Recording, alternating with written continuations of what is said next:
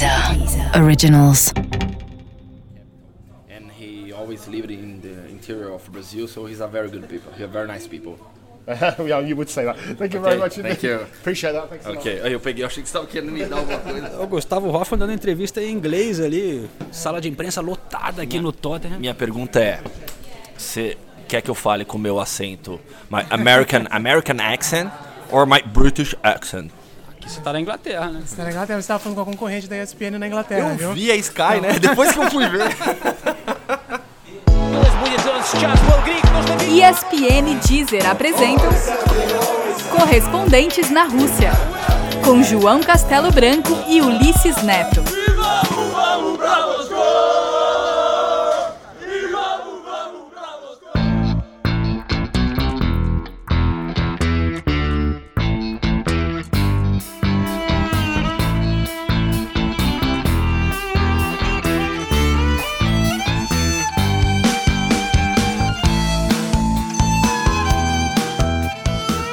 Episódio 08 e na lição do dia, João.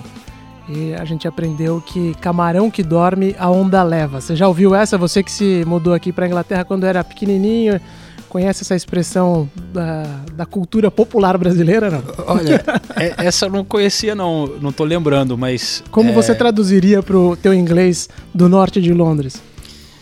Cara, agora você me pegou. Vou ficar devendo pro fim do podcast. mas eu entendi perfeitamente. Por acaso isso aí, essa, essa aí vem de Maceió, não? Eu não sei se vem de Alagoas, mas olha, é, eu aprendi com a minha avó que é nordestina, então pode ser que, que tenha é, origem no Nordeste. Porque eu sei que você tá falando de Roberto Firmino, né? Esse aí não é dos mais articulados para dar entrevistas, mas não tem nada de bobo não, cara. Chegou aqui é, antes do que estava marcado, né? Ele era para se apresentar na quarta-feira e surpreendeu todo mundo, chegando terça-feira de manhã cedinho. Teve pouquíssima folga então depois dessa longa temporada com o Liverpool, Pre- Premier League, depois a final da Champions. Queria conhecer aqui, né? Porque Melwood é, tá meio caído, né? Ele falou, então eu vou conhecer o CT do O Tottenham CT do logo. Tottenham é bem melhor do que o do Liverpool, é verdade. Mas ó, junto com a gente hoje nesse episódio que vamos falar bastante aqui de como está o Brasil aqui em Londres é, e também do grupo do Brasil, temos nossos companheiros que agora chegaram aqui é, crescendo essa nossa equipe do podcast. Temos o Gustavo Hoffman, que tem acompanhado a seleção desde lá de Teresópolis, e também o Antônio Strini, do nosso site, que está junto nessa jornada. Tudo bem, galera? Prometi que eu chegava, lembra? Falei, ó, vamos preparando aí o roteiro dos pubs, alguma coisa pra comer, os donuts. Não esqueci não, hein? Eu quero os donuts. Esse cara é maluco por dono, esse cara. Piada interna. Eu tenho, eu- Interno. Eu vou. Nessa Copa eu vou engordar muito se ficar com o Robert. Ele só fala de cerveja e donuts, velho. Eu, comprei um engradadinho ontem de, de Opa. Brewdog. Você gosta da, da Sim, punk? opa. Então, então já tem punk lá em casa pra você tomar. Aí sim. No caminho do aeroporto a gente passou já na frente da, da fábrica da Fullers, Ah, que é um sim. espetáculo. Pra mim Chiswick. a melhor que tem é a Fullers IPA, né? A É. Fullers IPA. Pra mim é a melhor cerveja que tem. É Chiswick, não é Fullers, não é Chiswick? Eu acho que é Chiswick, se não me engano. É, é verdade. Engraçado que a gente começa sempre podcast para futebol e sempre É, acaba falando de cerveja. assunto, né? É, Eu vou, eu vou passar pro Tonhão então. Ton- Tonhão, qual é a sua bebida de escolha e, e também comida? Donut e cerveja ou não? Ah, o prazer estar participando aqui com vocês. É, bom, cerveja sempre interessa, então estamos aí. a Donuts também faz bem. Então, assim, é as coisas, as coisas que a, que a vida vai nos dando, a gente vai gostando, né? Até o final do podcast, ou pelo menos até o episódio 30, o Hoffman vai explicar essa história da rosquinha aí do Donuts, que ele fica dizendo que é piada interna em todos os capítulos. Não, não, não. Eu explico agora já pra não ficar uma dupla interpretação. é que eu sou viciado em donuts, por isso eu adoro donuts. E po- pode falar a marca aqui, João? É, pode. Então tá. De repente a gente consegue um patrocínio. Vai que é, né? Não tem mais Dunkin' Donuts no Brasil. Olha lá. né? E assim, eu sou apaixonado por Dunkin' Donuts. Na minha infância, eu fazia minha mãe ir lá na loja comprar aquele, aqueles packets de seis, Uhum. o seis o clássico, né? O de creme, né? Então, assim, eu realmente eu sou apaixonado por donuts. Então, toda vez que eu viajo pra fora do Brasil, Você eu vai fui atrás. comprando donuts. Eu tava nos Estados Unidos de férias. Aí eu vou, nossa, vou falar um monte de marca aqui, João. Eu fui no Walmart. O Walmart tem uma caixa que vende 13 donuts. Tirei a foto, mandei pro João e comprei, lógico, Me mandou- né? porque quando a gente tá viajando junto na Alemanha cobrindo a seleção, ele saía do hotel, ele, pô, porra, tem um Dunkin' Donuts ali embaixo. Pô, ele voltava com uma caixa enorme. Você quer de queijo, de chocolate, geleia?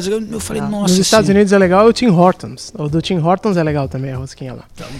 Mas galera, ó, a gente não pode nem se estender muito aqui, porque ó, nesse momento tem um segurança aqui no CT do Tottenham dizendo que a gente tem que sair aqui mais uma vez fechando o CT. Eu saí daqui nove da noite é, ontem. Que horas são agora? Já são Oito 8 horas horas. agora. né? Oito horas fechando para a imprensa. É, Era 8 e meia, achei que era 8 e meia que eles iam fechar.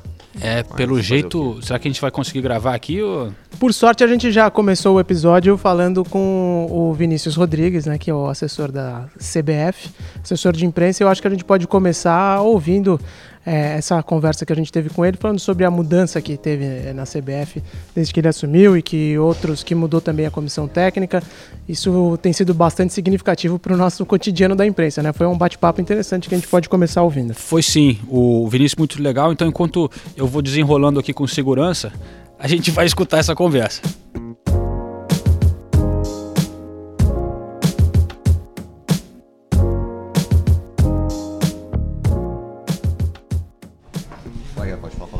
Palavrão, tudo. Pode falar, podcast aqui você pode ficar assunto.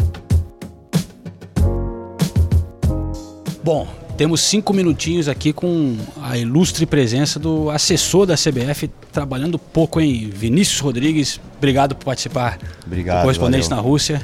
Obrigado dos comentários também externos aqui do, do Pedro Ivo. Valeu, João. Valeu, João. Vamos lá. Então, é, você está preparando há quanto tempo para esse momento, Vinícius? Quatro anos. Não, cara, o... acho que desde que começou, desde que a equipe classificou para a Copa, o Edu já começou a dar uma, uma forçada para começar a pensar o, o, o todo, né? Desde visita em campo, como que a gente funcionaria com, com imprensa, quais, quais seriam os acessos, e tudo começou a ser aplicado no decorrer dos jogos. Então, vamos optar por ter treino fechado, vamos, não vamos começar do nada, vamos esperar, vamos pedir só para virar câmera no princípio, depois vamos em partes, né? Todo um processo que eles gostam de trabalhar assim e tá funcionando. E como é que foi a escolha aqui do CT do Tottenham, Vinícius? É óbvio que essa, vocês visitam vários lugares, né? Tem, tem várias questões envolvidas, mas como vocês chegaram à decisão de, de passar aqui duas semanas treinando no CT do Tottenham?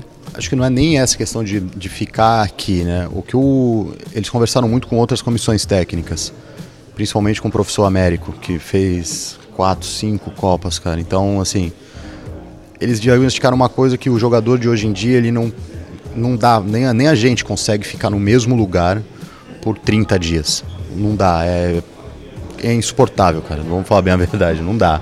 E a gente fica ainda dentro do hotel concentrado. Tipo, a gente ainda que consegue, vamos abrir aqui, a gente sai, toma uma cervejinha outra. Não, ninguém fica trabalhando 24 horas, mas O pro Hoffman adora, jogador. Olha meu parceiro aqui, pô. Tá... Mas pro jogador, imagina você ficar no hotel 24 horas e você sai pro treino e a mesma rotina. Então o que a comissão tentou foi vamos quebrar essa rotina, mas mantendo o alto nível de preparação. Então na Granja Comari com um centro de excelência, estando no nosso país, que era uma coisa que o Edu e a comissão faziam questão de começar a preparação no Brasil, passando por Londres também, o centro de excelência de alto nível que é o Tottenham, vocês estão vendo, o hotel é novo, é a seleção que está estreando o hotel. É, foi vistoriado também o outro do, do Manchester, então ficou entre esses dois. Do Nós City ou do United? do City. Do City. Do, a ideia de fazer também um amistoso aqui, já também numa adaptação de fuso horário, nós estamos a 4 horas à frente do Brasil, na Rússia estaremos 6 horas à frente do Brasil, se não me engano, são 6. Então você já vai quebrar essa viagem fazendo 4 horas de fuso aqui numa adaptação, indo saindo daqui para jogar mais uma vez, voltando para cá já num outro esquema, já tendo jogado com uma outra pilha mais perto da Copa, saindo mais uma vez para jogar em Viena, aumentando mais uma hora de fuso, ficando com cinco, e depois de Viena chegando a Só, chegando com seis horas. Então tudo muito planejado. Eles planejam tudo, desde assim, ah, é porque tá passando por muito lugar, não, é porque é necessário sair, é necessário é, mudar de ares. Isso faz bem para a preparação e faz bem para o psicológico do atleta também. E fala sério, o fato que a gente mora aqui pesou também, né, cara? Cara, é, você Tem um, tem um não guia podia já- deixar o João fora da, da Exato, O cobertura. João, o João vai, vai. O João já, já preparou o roteiro aqui em Londres e em Liverpool também. Ô, ô, Vinícius, sobre esse, esse, o trato da, com a imprensa, quantas mensagens do WhatsApp você recebe por dia? Nossa, depende, cara. Daí a gente cria o grupo, né? Ele fica mais tá- fácil. ele tá Mas aí- mas respondendo aí- olhando pro É, celular. não, né? agora, e aí- mas aí falando sério, como que é esse relacionamento com a imprensa? Porque eu fico imaginando a quantidade de pedidos, de entrevistas, de exclusiva, para mostrar isso, mostrar aquilo. Como que vocês se prepararam também para esse relacionamento com a imprensa na Copa? Eu acho que a própria imprensa já se preparou, conhecendo a maioria dos convocados do Tite, já se preparou para isso. É, A gente não tem o hábito de fazer entrevista exclusiva no, no- no período da convocação. A gente atende pela coletiva, isso daí a gente vai conversando com o atleta. Pô, hoje, é, hoje por exemplo, quem vai falar é o Thiago Silva. Então, mas a gente já sabe quem fala amanhã e quem fala sexta. né? Uma coisa que a gente conseguiu adaptar, coisa que nós não fazíamos nos amistosos. Então isso daí melhorou bastante até com o atleta. O atleta já tem um dia mais de, de para se preparar. Mas são, falando em número de mensagem, é, eu tive que fixar a conversa da minha esposa, porque senão fica, ficava perdido, ficar procurando. Aí às vezes quer falar alguma coisa urgente com o Edu também, tá fixo lá em cima. Tem que. Eu não sabia essa de fixar, eu vou Também fazer não, isso também. é tá É bom, fixo, é eu não bom, sabia cara. disso não. Daí você não precisa ficar buscando conversa, É, tá, fato. tá lá, tá pronto. Mas o nível de organização realmente é, me surpreendeu, Vinícius. Assim, isso que está falando de preparar quem vai falar cada dia, mas também aquela aquele, a planilha que vocês mandaram já desde lá de Teresópolis para o pessoal que está ouvindo, a gente recebeu um- uma, uma planilha definindo cada dia de treino, qual treino será aberto, que horas que é o treino, que horas quem, né, que horas que é a coletiva, que dia que o treino é fechado. Então é tudo muito detalhado. É, imagino que foi um, um trabalho imenso, né? Vocês ficarem fechando isso antes da Copa. É, eles fecham, fecham primeiro, né? Aí a partir do momento que o Fábio trouxe pra gente, ó, o treino é esse, essa parte é técnico-tático, isso daqui é físico, tal dia dois períodos. A partir daí a gente criou essa planilha, eu cheguei pro Edu e falei, pô, se a gente antecipar isso daqui, pros caras vai ser ótimo, cara. Porque Não, daí você já sabe qual que é o treino fechado, então não adianta, pô, foi pego de surpresa. Não, não foi. Foi avisado no dia 14 de maio, no dia da convocação, que esse treino é fechado. É claro que uma, uma programação ela tem, ela pode sofrer alterações, mas Tem muita gente que reclamava da, da, da CBF, da maneira de trabalhar antes desse grupo entrar, Vinícius. É, com você, com o Tite, o, o Edu. E a gente que trabalha em volta disso nota uma diferença muito grande. Vocês, quando começaram, tinham noção disso? Vocês chegaram pensando, a gente quer mudar algumas coisas? E o, o que, que vocês tentaram é, mudar, se houve isso? Cara, sendo bem sincero, a gente. São. Quando eles chegaram, o Edu deu uma pilhada assim, ele falou: Vamos nos comunicar melhor. Então, por exemplo, ele queria que vocês, jornalistas, soubessem que ao final de um mês de trabalho eles teriam 25 jogos observados em loco, com conversa com mais de 10 técnicos e jo tantos jogos assistidos, que foi o que a gente fez numa coletiva nas Olimpíadas ainda, que teve uma coletiva com o Edu e com o Tite. E era uma, exatamente esse o release, o primeiro mês de trabalho do Tite. Como a gente só ia ter um jogo dali a três meses, como que a gente ia... Temos um técnico da seleção brasileira, mas e agora? Não, o cara tá trabalhando pra caramba, assim, então é isso que eles querem mostrar, que a gente não tá parado, que não é só um assunto, não é só o campo, são 19 jogos, mas tem muita coisa no entorno, do dia a dia, às vezes eu tô lá fazendo, lendo e-mail, vendo outras coisas, o Edu fala, pô, traz o fotógrafo que a gente tá todo reunido aqui, pode fazer? Pode. Você tem uma, uma, uma abertura maior para eu estico mais a corda, ele ainda segura um pouquinho de um lado, eu tento entrar mais, a gente vai equilibrando no, no ponto certo. Mas são, são só formas diferentes de trabalhar, cara. Eu sempre tive um trabalho também bem, bem claro com, com a imprensa na outra gestão, então eu não, eu, não, eu não chego a comparar as duas, não. E numa outra seara, Vinícius, eu imagino que você deve ter uma, uma quantidade imensa de solicitações da imprensa do mundo, né? Porque o mundo inteiro tem interesse na seleção brasileira. Agora, tem também uma enxurrada de críticas e questionamentos da imprensa brasileira sobre a CBF. Como é que é lidar com esse tipo de, de questionamentos que surgem diariamente sobre a CBF? É, sempre se fala muito que a cúpula da, da federação não, não tem interferência no futebol, né? É, como eles lidam também com essas críticas que eles recebem é, a partir do teu ponto de vista, que é o, o ponto de contato principal com a imprensa? É, na verdade, a gente sempre, desde que eu entrei, a gente teve isso daí bem, bem claro, que eu não fazia, não faria assessoria de imprensa institucio- institucional da CBF. E é uma coisa que ajuda muito também a seleção. Você não, não envolve assuntos. O institucional é uma coisa que responde pelo registro, responde por competições, arbitragem e a parte institucional. A parte da seleção brasileira é outra coisa. Ela está dentro do mesmo guarda-chuva, ela se conversa, ela é alinhada, mas assim, eu não posso responder por uma coisa. E, por exemplo, o Douglas, que é meu par assim, de institucional, ele também não responde por seleção. Então, não sei te responder, mas Posso te dizer que eu recebo muito e-mail diariamente também. Recebi um de Bangladesh hoje. No caso. Pô, vamos conversar durante a Copa. Falei, se tiver tempo vai ser um prazer. Mas... Nessa linha assim de, pô, do cara, às vezes tem jornalista também meio sem noção, né, cara? Qual, qual, foi a coisa mais chata de lidar ou mais maluca que você teve que, que lidar assim no, no, nessa ligação com, com, a imprensa, Vinícius? Antes até, Vinícius, para relatar claro. isso, hoje o Vinícius não tava, com o Greg que trabalha com o Vinícius na comunicação também. A gente estava ali assistindo o treino, chegou um jornalista em inglês bateu assim no ombro do Greg. Por favor, quem é o Neymar? não tô brincando, é verdade, isso aconteceu. Ah, tem várias, cara. Ontem veio um cara perguntando se ele podia entrevistar o Fabinho. O Fabinho nunca foi chamado pelo Tite. Eu falei, poder você pode, mas. Mas não é comigo que você tem que falar, né? É, cara. Meu, teve um cara, que eu não vou falar o nome, mas eu tive um trabalho muito grande para deixar claro que não foi por causa dele que a gente começou a fechar treino. é, tá aqui, tá aqui, tá aqui. Isso daí gerou uma confusão. Ele foi vou... assim uma coisa tipo, todo mundo porra. Mas não foi por causa dele, já era uma ideia da comissão. Fica importante o, aquilo o lá. O dele né? foi só um pinguinho assim, eu só aproveitei e falei assim: ó. Tá vendo? Pode acontecer isso. É, se, se, se, se, o treino for aberto, como era aberto naquele dia, eu vou relatar o que eu vejo. Tá certo. Aí eu sei que eu lembro até, falei com o Edu, com, com o Vinícius na época, o Edu não gostou, e o Vinícius mesmo falou, o Vinícius foi muito profissional naquela, naquele episódio, porque ele falou comigo, ó, eu avisei o Edu, se, se você não quer que isso apareça, fecha o treino então. Né? Mas o problema ali foi foi muito mais a. a... Não, mas espera aí, conta a história, porque vocês estão falando e eu, por exemplo, estou de fora dessa. não estou entendendo. Foi um treino não, O treino era Paulo. aberto, é, verdade. É, a gente treino... tinha pedido para virar câmera, só que daí você, esse foi, debate, é, você vira a câmera, mas o jornalista não vira o olho. Não, e, foi, e foi quando tinha torcida, né? Foi naquele treino. Tava, tava com, era no São Paulo, aberto, no CT Isso, São no CT do São Paulo, um treino aberto, com torcida, né? E aí eu relatei o que eu vi tudo no treino. No e, seu blog. Isso, desenhando a parte tática. Aí a Folha de São Paulo fez uma matéria sem me, me consultar, não chegaram nem a me ligar. Acho que é, o Thiago tá vindo aí. É, é vai lá. Vamos deixar essa história. Termina é, de contar a história, mas eu quero dar meu ponto de vista dessa história aí depois. tá bom, então. Valeu, Vinícius. Obrigado, cara. Mas aí, e aí teve, teve esse episódio. Eu não fui nem consultado nessa matéria. Eu, eu, era uma da, eu era um dos personagens principais e não fui consultado. Publicou como se eu fosse o culpado por fechar o treino do Tite.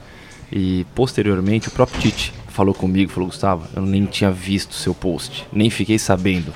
Mas a manchete foi Tite fecha treino por causa de jornalista. E no caso, o jornalista era eu.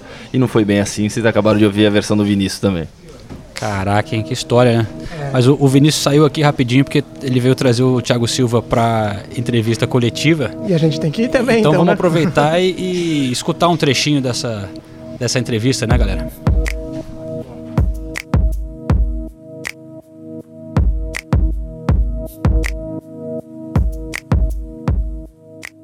A seleção brasileira sempre ganhou Copa do Mundo é, depois que um grupo fracassou.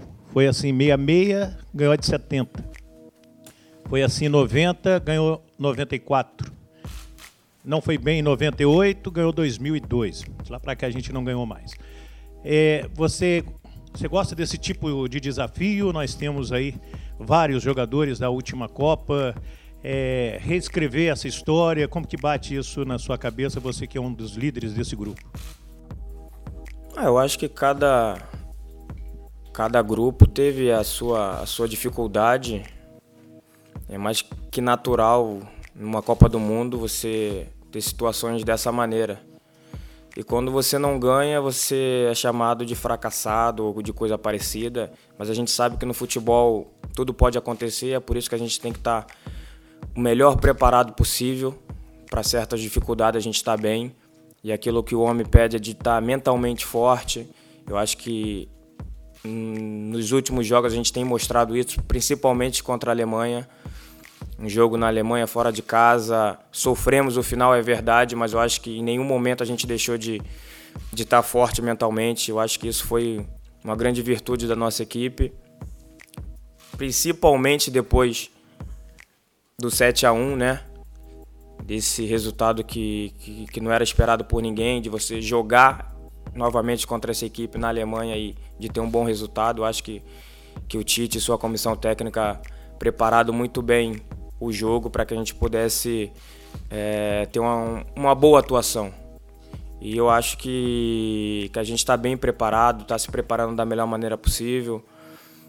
Se a gente for olhar por, esse, por esses exemplos que você deu, é claro que isso nos motiva né, para jogar bem a Copa do Mundo e, se possível, é, ganhá-la e de levar o título para o Brasil, que, que vai ser de uma grande importância para todos nós. Queria saber como é que foi a recepção do grupo é, hoje em relação ao Firmino. Ele chegou meio de surpresa e é um momento complicado para ele também. Como é que você faz a leitura do momento do Firmino e como é que foi esse primeiro contato com ele?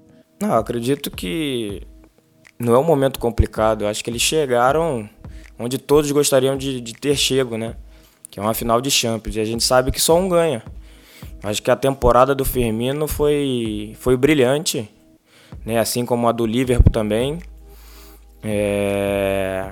A chegada dele foi foi uma surpresa, porque a gente esperava ele, né? Amanhã no, no horário do almoço como Marcelo e Casimiro, mas ele se colocou à disposição para se representar antes. Hoje de manhã já estava com a gente na academia, então sempre com aquele sorriso muito muito muito lindo dele que a gente fala, né?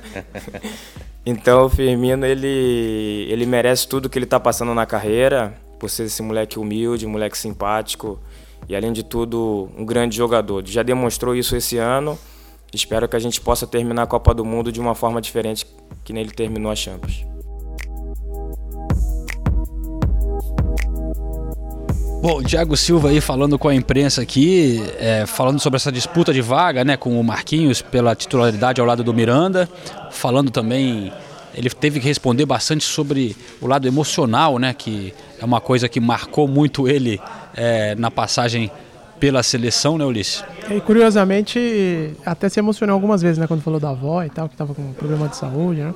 Não chegou a chorar nada disso, mas, mas você Ele falou, que ele tava falando com carinho. Eu, eu, ali, eu tô então. bem emocionalmente agora, mas aí quase chora. A voz ficou carregada, né? Você percebeu aqui.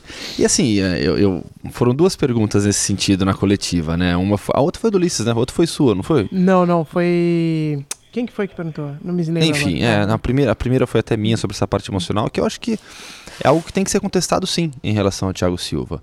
É, tecnicamente, ele é um dos melhores zagueiros do Brasil, indiscutivelmente, indiscutivelmente. Mas em momentos de tensão, em momentos decisivos na trajetória dele pela seleção brasileira, é, de certa maneira ele demonstrou fragilidade emocional. Aquela imagem dele sentado na bola, olhando pro outro lado, né, quando tava todo mundo junto, Exato. vendo o pênalti, marcou muito, né? Então eu acho que assim, eu acho que tem que ser algo questionado a ele sim. E, Tonhão, queria falar com você agora, a gente voltando aqui pro CT do Tottenham, porque no início do podcast a gente foi expulso ali da sala, mas apenas a sala de imprensa, é, onde são as coletivas. Agora a gente está na, na parte aqui de onde a gente fica é, liberado para trabalhar até um pouco mais tarde. Você que convive lá no Brasil, né, é, no- nos CTs, nas redações e tal, como que você vê esse lugar aqui, é, o, o CT do Tottenham, que a seleção escolheu para trabalhar? Eu acho que o mais importante que tem aqui, é, além dos 15 campos de treinamento e os outros que estão sendo construídos, eu acho que é essa integração, né? Acho que essa é uma coisa importante, que a gente às vezes fala que não tem tal time não leva o padrão de jogo, né, desde o início da base, de repente chega no profissional e as coisas mudam. O jogador já vai com uma cabeça assim, ó, aqui desde o 11, desde do, do 13, sub-13, você já vai treinar assim porque o time principal joga assim. E isso é uma coisa que impressiona, que o Tottenham acho que tem um, um futebol que é um pouco mais distinto aqui dentro da, da Inglaterra e eles querem levar isso adiante. Isso eles querem levar desde as suas categorias. E nada melhor do que você treinar no mesmo lugar. Né? Por exemplo, a gente tem São Paulo. O São Paulo a gente fala muito lá do CT de Cotia. Só que o CT de Cotia é longe. Fica muito é longe da muito Barra longe Funda, né? de onde é a Barra Funda. Então, acho que isso de você ter uma integração, de você ter o técnico, de repente, observando um jogador ali perto, isso daí acho que não tem preço para nenhum outro clube. É verdade. E esse CT, o, o, o Brasil está super bem instalado, mas o Tottenham também, a gente está tentando até apurar quanto que a seleção brasileira está pagando pro Tottenham, porque imagina quanto que eles vão faturar com essa, meu. Os caras estão ficando no hotel, alugando não sei quantos quartos, né? Fechando o hotel. Todo dia o campo e essa área aqui de imprensa enorme, um lugar Não, né? abri- abriram os cofres, né? Porque já vieram de voo fretado, né? Um aviãozão aí. Não era qualquer jatinho, não. Era um avião que veio direto do Rio para Londres, né? Um A340. Então vocês já vão vendo o tamanho do avião e o quanto que gastou só nesse voo aí para Aí chega aqui também com essa estrutura, realmente algo É, o, avião que trouxe a seleção não é nem da companhia aérea que patrocina a seleção, né? Exato, é, uma- é. é de uma companhia americana, é especializada em voos fretados, que foi contratada para trazer a seleção para cá. Digamos que dinheiro não é problema para a CBF hoje em dia, né? Com a quantidade de, patrocina- de patrocínios que ela tem, é o dinheiro que ela arrecada por ano, isso não é um problema não, mas com certeza tá pagando uma nota alta que tá estreando, né, na verdade, o hotel do Tottenham, né? Ninguém tinha usado ainda. Ninguém tinha usado. Ninguém tinha usado, é um lugar sensacional. E, e eu convivo um pouco mais aqui no Tottenham, né? então já cruzei com. Tem dois assessores do Tottenham, do clube, que estão aqui trabalhando também, só meio que auxiliando né, a CBF. E, e um dos assessores principais veio falar comigo, assim, preocupado. É, não preocupado de, de como, é, mas assim, tentando é, agradar os brasileiros, a imprensa, a CBF. Ele perguntou para mim como é- o que, que eles estão achando aí, tá tudo certo? Se tiver alguma reclamação, alguma, algum toque, vem falar comigo, não sei o que, pode, pode vir. Então você vê que para eles é um, é um momento especial ter o Brasil aqui. Eu vi os caras estavam preparando o campo também outro dia, pintando o campo ali, os caras com o uniforme do Tottenham. Eles depois, como tinha placas da CBF e tal, eles ficaram tirando fotos do campo que eles acabaram de pintar, com orgulho de ter, de receber a, seleção brasileira também. Tem esse lado também, né? E o que eu acho importante também é que daqui a gente. Eu nem consegui ver a- o, o hotel, o alojamento. Dá pra ver daqui? Vocês conseguiram enxergar? A maneira que ele é construído, ele é meio é propositalmente feito é, Num- numa meio baixada, vamos dizer. É, eles cavaram assim, fazem meio subsolo, então você não vê, ele tá logo ali, Aham. só que você vê meio que só o teto assim, que já é meio com é, grama em cima, aquele, aquela coisa Sim, meio sim. moderna, estilo parece que tá é, escondido ali nas árvores. É, uma coisa que, que também chama a atenção é que acho que do Brasil as pessoas, é, depois de 2014, as pessoas elas estão com o pé atrás dentro com a seleção brasileira. Mas acho que fora do Brasil existe um, né, uma ilusão com a seleção brasileira, que então acho que tem muito disso, de todo mundo, nossa, será que a gente está fazendo bem? Pô, é a seleção pentacampeã do mundo. Então acho que tem muito disso, de querer agradar não só a seleção como os jornalistas, porque o Brasil tem essa mística. Mas a gente acha que no Brasil. É, a nossa visão é tava- sempre. é. a, a nossa visão é um pouco mais crítica com relação a isso. Eu estava vendo, a gente falando do Thiago Silva, questão emocional, por exemplo. é, quando eu fui, eu coloquei a matéria no, no ar no, no site da ESPN, quando eu postei nas redes sociais, as primeiras coisas que as pessoas colocam no Twitter é carinha de choro, é ah, olha o chorão aí, entendeu? Então, assim, são coisas que marcam. E é isso que eu falo, acho que essa a parte muito crítica que a gente tem né, com, a, com a seleção, principalmente dentro do país. Mas o, o Thiago deixou bem claro que ele acha que é, isso é uma coisa válida que pode ser dita, mas que ele acha que o Tite está com um grupo muito bem preparado nesse aspecto, né? E então, Hoffman, agora a gente vamos aproveitar e iniciar a falar é, sobre esse grupo do Brasil, né? E, e a preparação que o Brasil está fazendo para essa Copa. Você sente também que realmente é, tá, a seleção chega muito bem preparada? Chega. Chega. Assim, o trabalho está sendo muito bem feito. Muito bem feito. É garantia de título? Lógico que não. Lógico que não.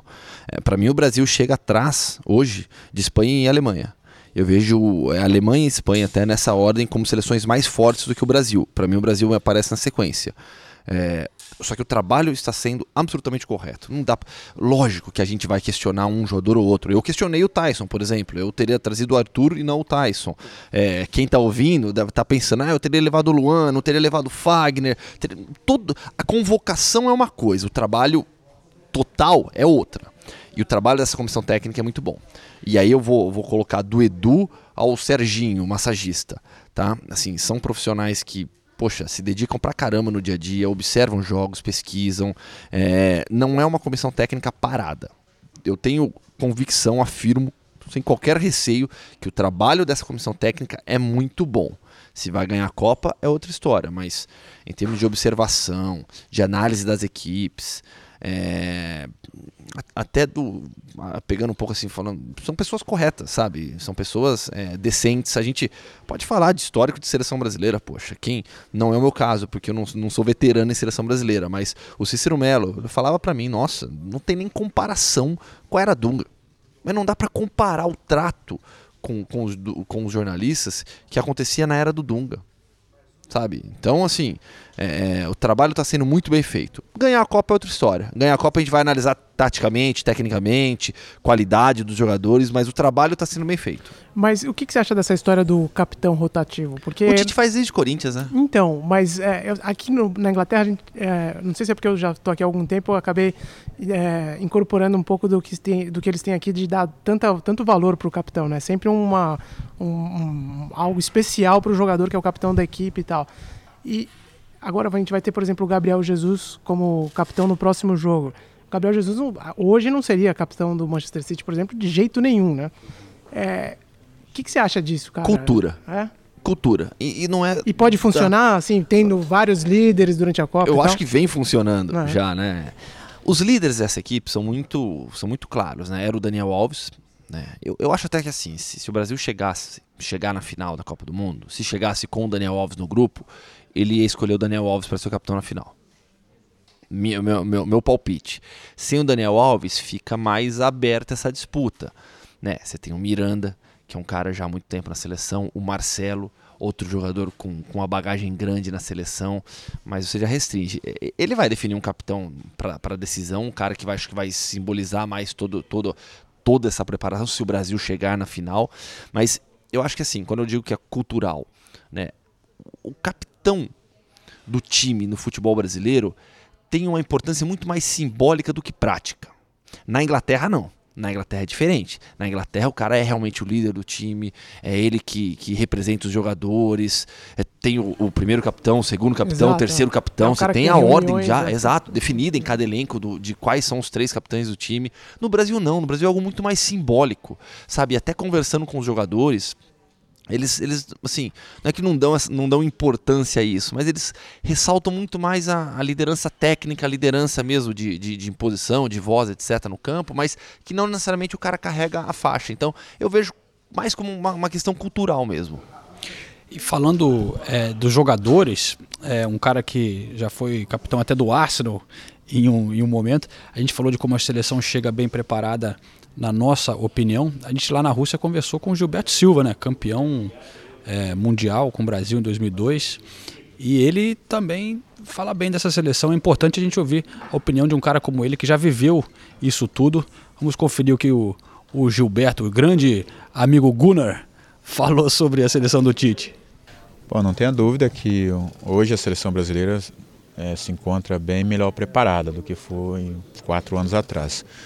Então, pelo que eu tenho acompanhado a seleção brasileira, o trabalho do Tite, todos os jogadores, né, o que que esses jogadores, principalmente quem esteve na última Copa, amadureceram a partir daquele momento, hoje nós vemos uma seleção bem mais sólida, né, jogando um futebol que nós gostamos de ver da seleção brasileira, um futebol solto, alegre, aquilo que nós queremos ver também na competição.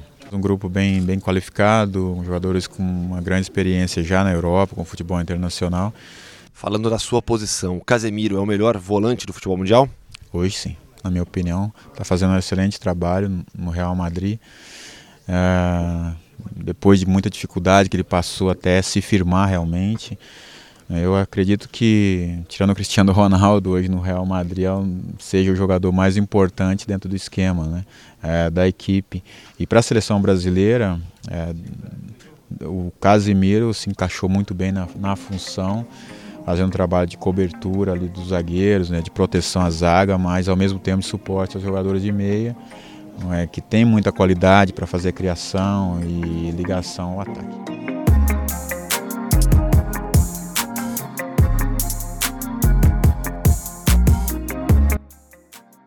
E só lembrando, Gilberto Silva que é empresário do Fred, tá? Então, se, se ele elogiar bastante o Fred, tem interesse nisso aí. é, ele tá já navegando novos. Né? E, o Fred, e assim, aí, é, é, lógico, ele se torna uma fonte parcial. Né? Você não vai ouvir o Gilberto Silva sobre as atuações do Fred. Não, não, não dá. Mas pensando no lado do jogador, é importante pro Fred, né?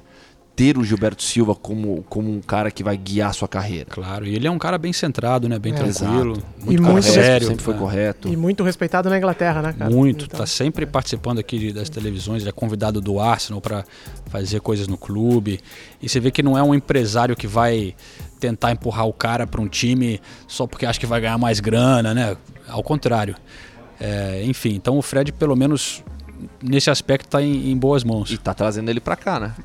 Só que pra Manchester, não pra Londres, né? Tudo indica que sim, né? Tudo indica que O sim. Guardiola já queria na temporada passada, lembra? Guardiola, aliás, perdendo todos os jogadores, né, pro, pro Manchester United, né? Porque, é, qual Aliás, outro que ele, o, o, o, o Mourinho levou? O Sanches, pô. O Alexis Sim, Sanches. sim, tava sim, quase fechando com o foi, City e acabou o Mourinho. Também eles chegaram com um balde de, de grana ali. Mas olha só, chegando, no, o, o podcast está se alongando aqui. Aproveitar a presença de vocês dois, é, Antônio e Hoffman, para a gente falar rapidinho do grupo do Brasil também, né? Os adversários. É, primeiro jogo a Suíça. Vamos começar com a Suíça então. É, você, eu sei, Hoffman, tem assistido ali aqueles vídeos do Y-Scout, né? Análises. Estou faz, fazendo É. minha, minha lição de casa. Estudando cada adversário do Brasil na Copa do Mundo. A Suíça ela tem jogado é, majoritariamente com linha de quatro defensores, no 4-1-4-1. É, algumas variações de, de funções dos jogadores. Então, Gemaile, por exemplo, de vez em quando joga aberto pela esquerda, hora joga é, fechado por dentro. Chaka, às vezes é esse um entre as linhas, às vezes joga como meio-campista central é, à frente do Berame, é, que faz essa função, é, faz sempre a saída em três com os dois Chaka, zagueiros. que é um dos grandes jogadores da Suíça, Ah, nessa temporada no alguma. Arsenal não Uma jogou lástima. nada, Nada, né? né? Meu Deus, né? foi uma de- grande decepção. É, mas o Chaka ele é, ele é bem importante na seleção suíça, bem importante. Mas, Espero É, que é. continue como ele foi no mas assim, é, é uma seleção muito bem organizada taticamente, conseguiu ótimos resultados nas eliminatórias, brigou com Portugal até o final, acabou perdendo é, um confronto decisivo com, contra Portugal e aí por isso ficou em segundo grupo e depois foi para a repescagem e avançou para a Copa. Como eu disse, o padrão tático, essa variação do 4-3-3 na fase ofensiva para o 4-1-4-1 na fase defensiva, com a- praticamente igual ao Brasil. Linha de cinco defensores, no caso da Suíça. No último jogo, aliás, no penúltimo jogo amistoso, que foi contra a Grécia, vitória por 1 a 0.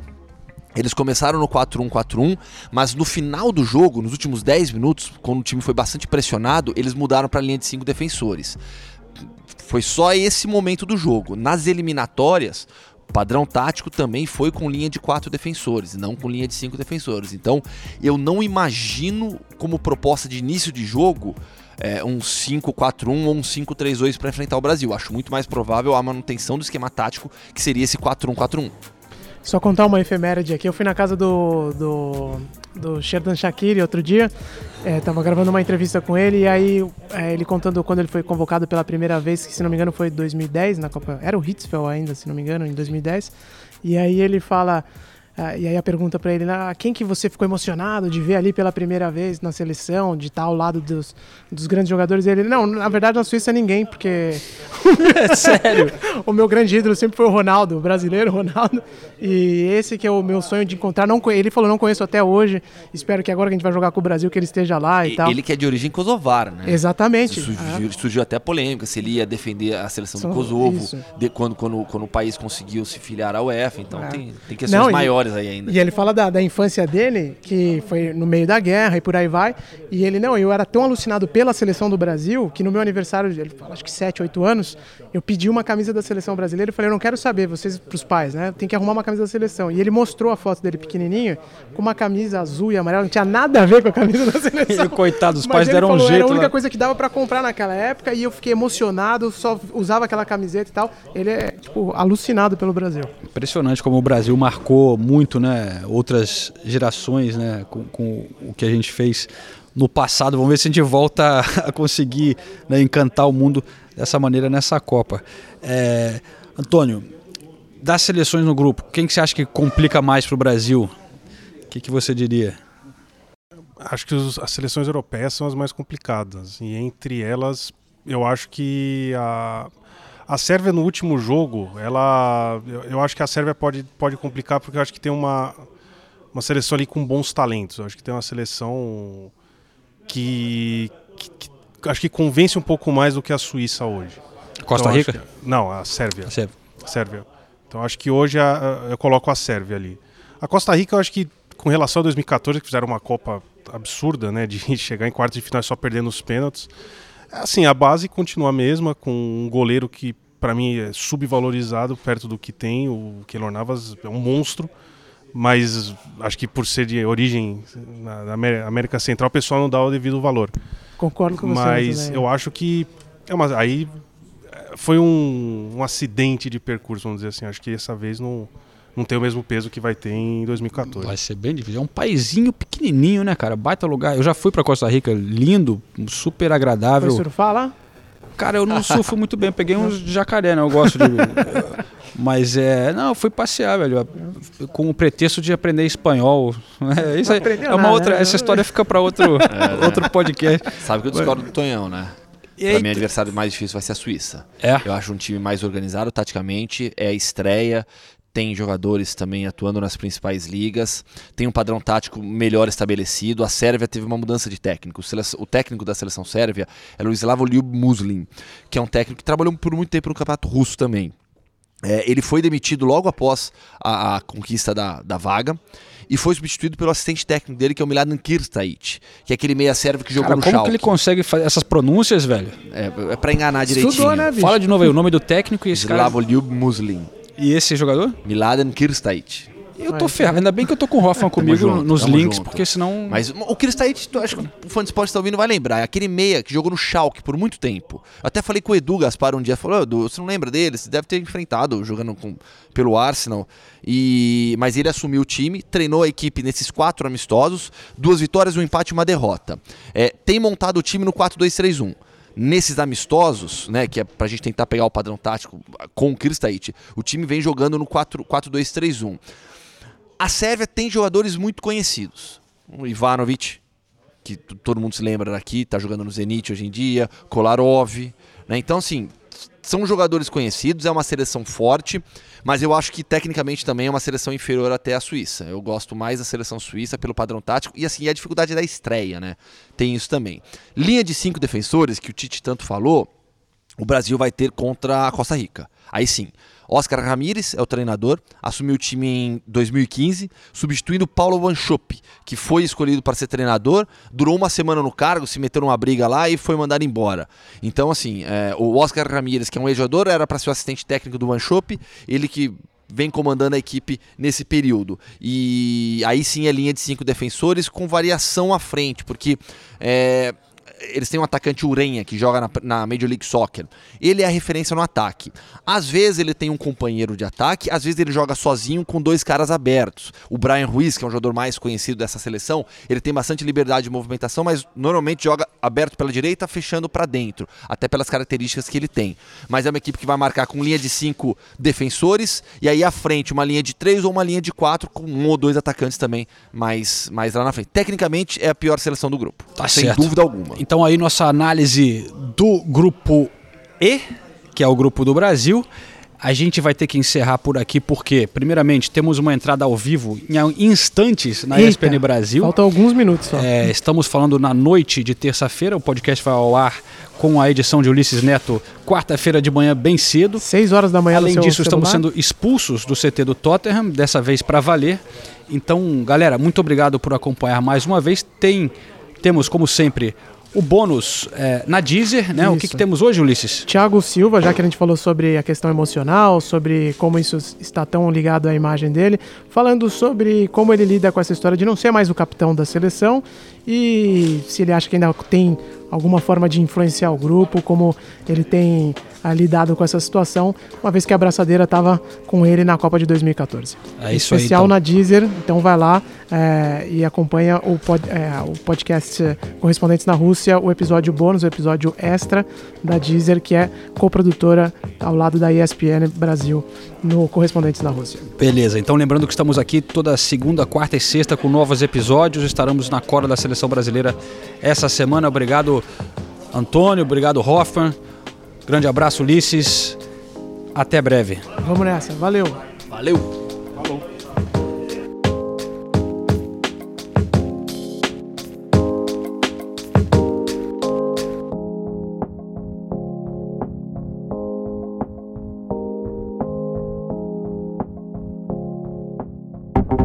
Deezer.